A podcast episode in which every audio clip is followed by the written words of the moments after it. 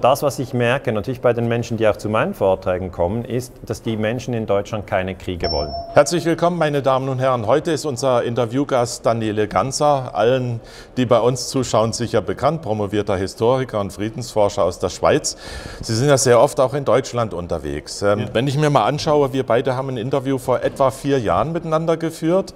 Seitdem haben Sie auch noch Ihren Lehrauftrag in St. Gallen verloren. Die Sonntagszeitung darf Sie einen Verschwörungstheoretiker nennen können. Das ist auch sozusagen presseratlich bestätigt. Und es hat sich an sich nicht viel geändert. Der Druck der Mainstream-Medien auf das, was sie sagen und tun, bleibt. Wie gehen Sie damit um? Also es stimmt, ja. Ähm, ich habe immer Druck, weil ich untersuche halt verdeckte Kriegsführung, ich untersuche illegale Kriege, und ich sage auch immer wieder, dass wir in den Medien halt nicht ehrlich über die Kriegsgründe informiert werden. Und ich bringe dann, dann konkrete Beispiele, wie zum Beispiel Vietnamkrieg 1964, dass damals der amerikanische Präsident Johnson gelogen hat. Und dann gab es drei Millionen Tote. Das heißt, die Dinge, die ich behandle, sind natürlich brisant. Und ich denke, darum ist der, der, Druck da und das wird auch weiter so gehen. Also auch den Angriff äh, von Präsident Bush auf den Irak mit den ABC-Lügen habe ich kritisiert. Ich habe eine Neuuntersuchung der Terroranschläge vom 11. September äh, gefordert. Ähm, und das heißt, ich habe mich jetzt über die Jahre daran gewöhnt, dass es diesen Druck gibt.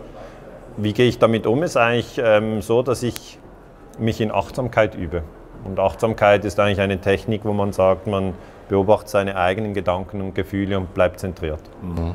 Sie sind ja auch an den Universitäten, an verschiedenen Universitäten, also im akademischen Bereich, sagen wir mal ganz ja. allgemein unter Druck, haben da äh, beide Lehraufträge verloren. Der erste war, glaube ich, die ETF in Zürich. Also die ETH Zürich, da war ich an der Forschungsstelle für Sicherheitspolitik. Mhm.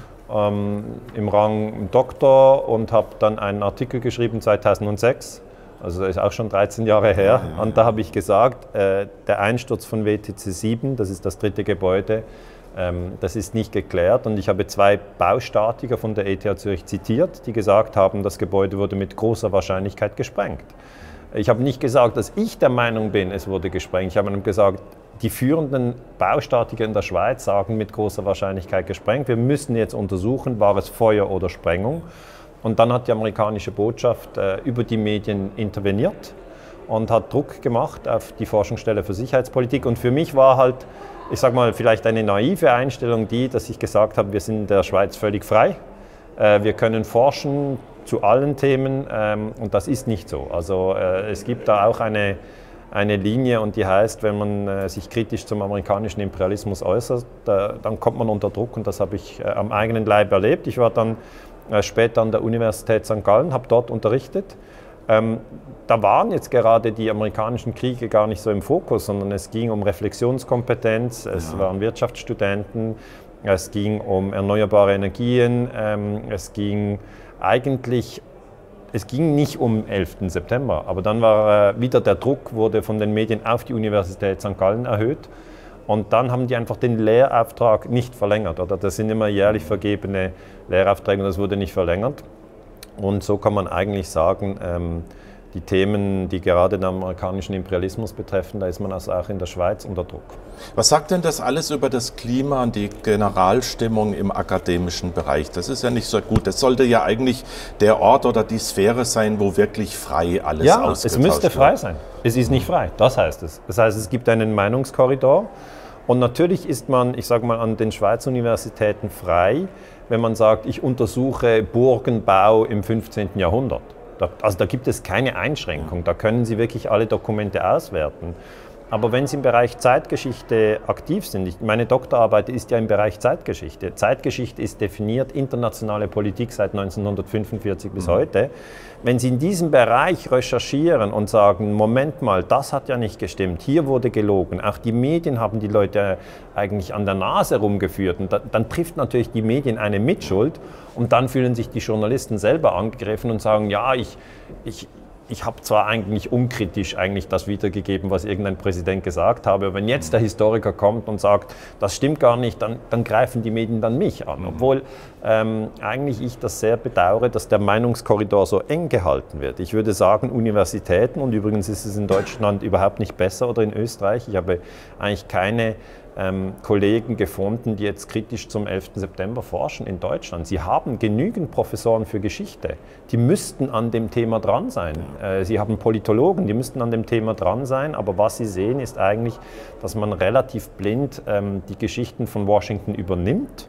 Und der Grund ist nicht, dass man zu wenig klug wäre, um die Widersprüche zu sehen, sondern dass man eigentlich das eigene Risiko tief halten möchte. Also ich plädiere sehr dafür, dass die Forscher, die an den Universitäten sind, ähm, mutiger werden und auch heiße Eisen anpacken. Sie sind ja sehr viel unterwegs draußen im Land, halten Vorträge vor ausverkauften Sälen. Sie sprechen nicht nur, Sie reden mit den Menschen. Was fällt Ihnen denn auf, äh, welchen Abstand es da gibt zwischen den Themen, die die Menschen bewegen und interessieren, mit denen Sie sprechen, auf der einen Seite und dem, was äh, zum Beispiel in Berlin thematisiert wird in der Tagespolitik? Also ich war jetzt kürzlich in Nürnberg, da waren 1200 Menschen beim Vortrag ähm, und dann nach dem Vortrag signiere ich Bücher. Und man kommt ins Gespräch, nur kurz, ich kann jetzt nicht äh, eine halbe Stunde mit jemandem sprechen. Aber das, was ich merke, natürlich bei den Menschen, die auch zu meinen Vorträgen kommen, ist, dass die Menschen in Deutschland keine Kriege wollen. Sie wollen keine Kriege. Und äh, was man aber in den Medien immer wieder hört, ist, dass es eben eine Erhöhung der Rüstungsausgaben braucht, dieses 2% BIP oder von 40 Milliarden auf 80 Milliarden. Es wird immer Stimmung gemacht, irgendwie der Iran ist böse, Russland ist böse. Das heißt, diese Feindbilder der NATO werden rumgereicht, die werden gepflegt. Und eigentlich ähm, äh, sehnen sich die Menschen, dass man sozusagen innerhalb einer Menschheitsfamilie friedlich koexistiert. Ja? Dass man sich also nicht abwertet, schlecht macht und tötet, sondern dass man, dass man eigentlich den Frieden anstrebt. Das ist das, was ich in den Gesprächen höre. Die Menschen wollen keine Kriegspropaganda, sie wollen keine Angriffskriege. Äh, ich spreche auch immer wieder über das UNO-Gewaltverbot das eben sagt, ein Land soll ein anderes Land nicht angreifen. Das sind die Lehren aus dem Zweiten Weltkrieg. Die sind seit 1945 in der UNO-Charta auch verbrieft. Und das finden die Leute wertvoll. Also eigentlich, das ist das, was ich höre, dass man sich an das UNO-Gewaltverbot halten soll ähm, und dass man nicht äh, sozusagen illegale Kriege unterstützt. Und die Medien leider immer wieder äh, sind auf Kriegskurs. Das finde ich eigentlich selber auch bedauerlich. Wenn man an, an den Universitäten nicht frei forschen darf und die Medien auf Kriegskurs sind, dann sind das eigentlich keine guten Zeichen. Danke Ihnen ganz herzlich für das Danke Interview. Danke fürs Gespräch. Alles ja. Gute.